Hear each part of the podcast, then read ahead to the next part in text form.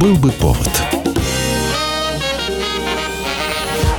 Здравствуйте, я Михаил Антонов, и эта программа «Был бы повод». 6 июня на календаре и рассказ о событиях, которые происходили в этот день, но в разные годы, ждет вас сегодняшняя передача. 1919 год, 6 июня. Еще недавний друг советской власти и один из ее орденоносцев Нестор Махно объявляется вне закона. Ленин давно говорил, был попутчиком революции, стал ее врагом. На фоне наступления деникинцев, ситуации, когда Махно объявил о созыве очередного съезда вольного селянства в Гуляй-Поле, руководство Красной Армии пыталось себе подчинить отряды батьки. Но не тут-то было. Вставать под чье-то знамя махновцы не захотели. Тем более, что они уже слышали, как большевики расправились с отрядами атамана Григорьева. Махно пытался сохранить нейтралитет, но и это не получилось. 18 июня 19 года председатель Реввоенсовета Лев Троцкий направил телеграмму в штаб 8-й армии, которая сражалась на юго-востоке Украины. Какие меры приняты для предупреждения дальнейшего развития Махновщины? О чем вы предупреждались неоднократно? Обузданы ли мятежные части? Прибыли ли свежие политработники? Сколько работает трибуналов? Свою очередь, Нестор Махно тоже отправит телеграмму. В ней он напомнит свою политическую позицию, еще раз заявит, что никакими заговорами он не занимается и мятежей не готовит. Ничего, еще не вечер. Будем прорываться в Крым. Там создадим анархическую республику. После этого махновцы уходят на соединение с остатками войск атамана Григорьева. На несколько членов штаба Нестора Махно, оставшиеся в Красной армии, будут казнены большевиками. 6 июня 1922 года выходит первый номер ежемесячного литературно-художественного журнала «Крестьянка». Женщине тоже нужно читать и самообразовываться. Примерно так решили на собрании отдела по работе среди женщин ЦК РКПБ и решили создать специализированный журнал для представительниц прекрасного пола на селе. Причем для того, чтобы открыть журнал, приходится обратиться к председателю в ЦИКа Михаилу Калинину. Тоже про эксперимент рассказывала.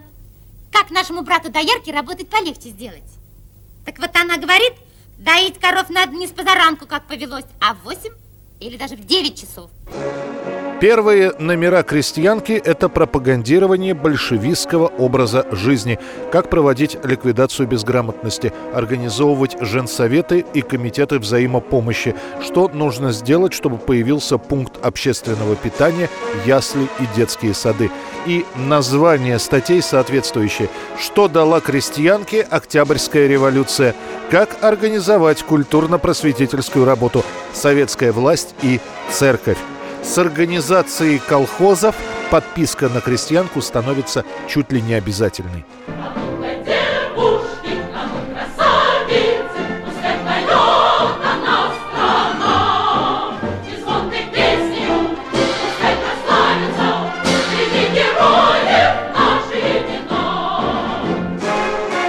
30-е годы, помимо общеполитических статей и статей, направленных на искоренение недостатков, начинают печатать советы по уходу за собой, кулинарные рецепты, выкройки модных платьев.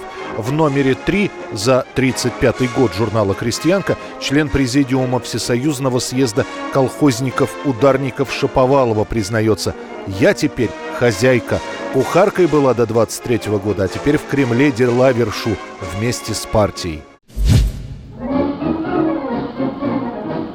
1957 год, 6 июня в Москве открывается магазин «Детский мир». В последующие годы подобные магазины с таким названием появляются во всех крупных городах Советского Союза. На площади Дзержинского скоро откроется новый магазин. Строительные и отделочные работы подходят к концу.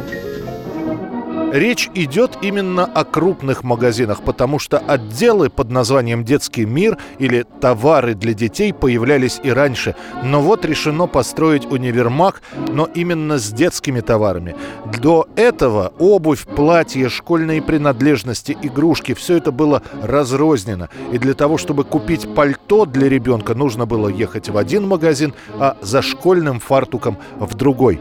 Составить проект Большого детского мира поручают группе архитекторов во главе с Алексеем Душкиным. В итоге здание возводится за три года метростроевцами. При строительстве несущих кирпичных стен частично используют фундаменты и сводчатые подвалы Лубянского пассажа. На трех торговых этажах расположены магазины с продукцией всех заводов и фабрик СССР, которые делают товары для детей. Сразу же после открытия «Детский мир» признается универмагом европейского уровня. Я люблю строить модели. У нас много ребят хотят стать летчиками. Хорошо было бы, если в детском мире можно было бы купить миллиметровую фанеру, бальзу и клей. Первые годы в детский мир, в Центральный, на Лубянку приезжают именно за дефицитом. Именно здесь с большей долей вероятности можно попасть на чешскую и югославскую продукцию. Правда, приходится иногда по несколько часов отстаивать в очередях. Но люди не жалуются, такие товары до регионов просто не добираются. 1992 год. Указом президента России Бориса Ельцина мэром Москвы взамен ушедшего в отставку Гавриила Попова назначен Юрий Лужков. Попов ушел с поста добровольно, как после будут говорить злопыхатели, испугался реформ Егора Гайдара. Таким образом, столицей начинает управлять вице-мэр Лужков. Уже за пару лет для москвичей Лужков становится самой популярной личностью. Практически всегда на виду, одет не всегда в официальное. Новости любят показывать мэра без пиджака в одной рубашке и с кепкой на голове. А еще при случае он и ответить может не по протоколу, и спеть, если надо. А нам все равно,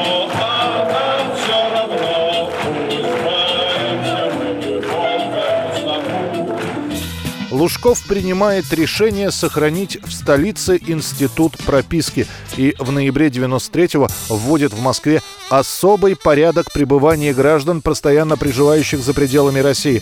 Он предусматривает обязательную регистрацию и взимание с мигрантов платы. Это был по ним, многочисленным мигрантам, достаточно серьезный удар. А еще он строит, за что Юрий Лужков и получает от некоторых прозвище «прораб». При Лужкове отстраивают храм Христа Спасителя, наконец-то заканчивают реконструкцию Московской кольцевой, ремонтируют и открывают цирк на Цветном, создают третье транспортное кольцо. Также появляются крупнейшие рынки Москвы Лужниковский, Черкизовский и скульптуры работы Зураба Церетели.